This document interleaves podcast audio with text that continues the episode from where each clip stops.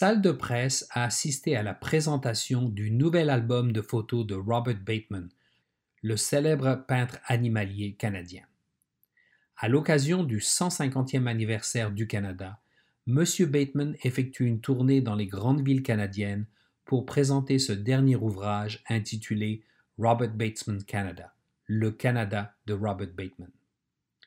Il s'agissait d'un retour aux sources pour M. Bateman, puisqu'il est né et a passé une grande partie de son existence dans notre ville avant de s'exiler sur l'île de Salt Spring en Colombie-Britannique. Au cours de son allocution, M. Bateman s'est remémoré avec plaisir ses explorations dans les vallées des rivières Don et Humber alors qu'il était enfant, puis par la suite comme artiste peintre. La ville de Toronto vient d'ailleurs de baptiser à son nom un sentier pédestre Robert Bateman Trail le quartier de Rosedale. Robert Bateman n'est plus à présenter pour un grand nombre de Canadiens.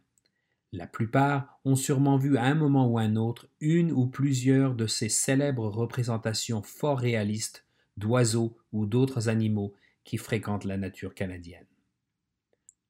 Membre de l'Ordre du Canada et récipiendaire de nombreuses distinctions universitaires, M. Bateman connaît encore un vif succès grâce à ses peintures réalistes dans de multiples galeries à travers le monde.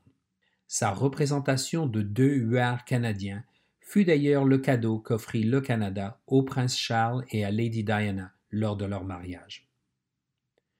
M. Bateman ne fut pas toujours un peintre réaliste, puisqu'il commença par imiter les peintres du groupe des Sept à ses débuts, il y a maintenant plus de cinquante ans.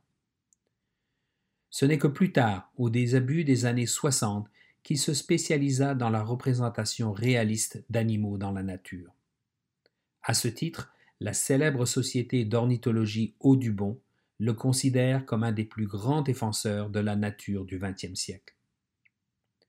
M. Bateman rappela à son auditoire Toronto l'importance de passer du temps dans la nature, notamment en effectuant des promenades à pied le long des multiples sentiers qui bordent les rivières dans notre ville. Selon lui, les enfants devraient passer plus de temps à explorer les endroits naturels près de chez eux plutôt que d'être installés devant un écran d'ordinateur. Du Groenland à l'Antarctique, en passant par la Sibérie et bien entendu le Canada, M. Bateman parcourt encore le monde avec son appareil photo pour capturer des scènes qu'il va ensuite peindre dans son studio. Âgé aujourd'hui de 87 ans, il semble plus que jamais enthousiasmé par son travail. Salle de presse est financée par le gouvernement du Canada par le biais du programme Nouveaux Horizons pour les aînés.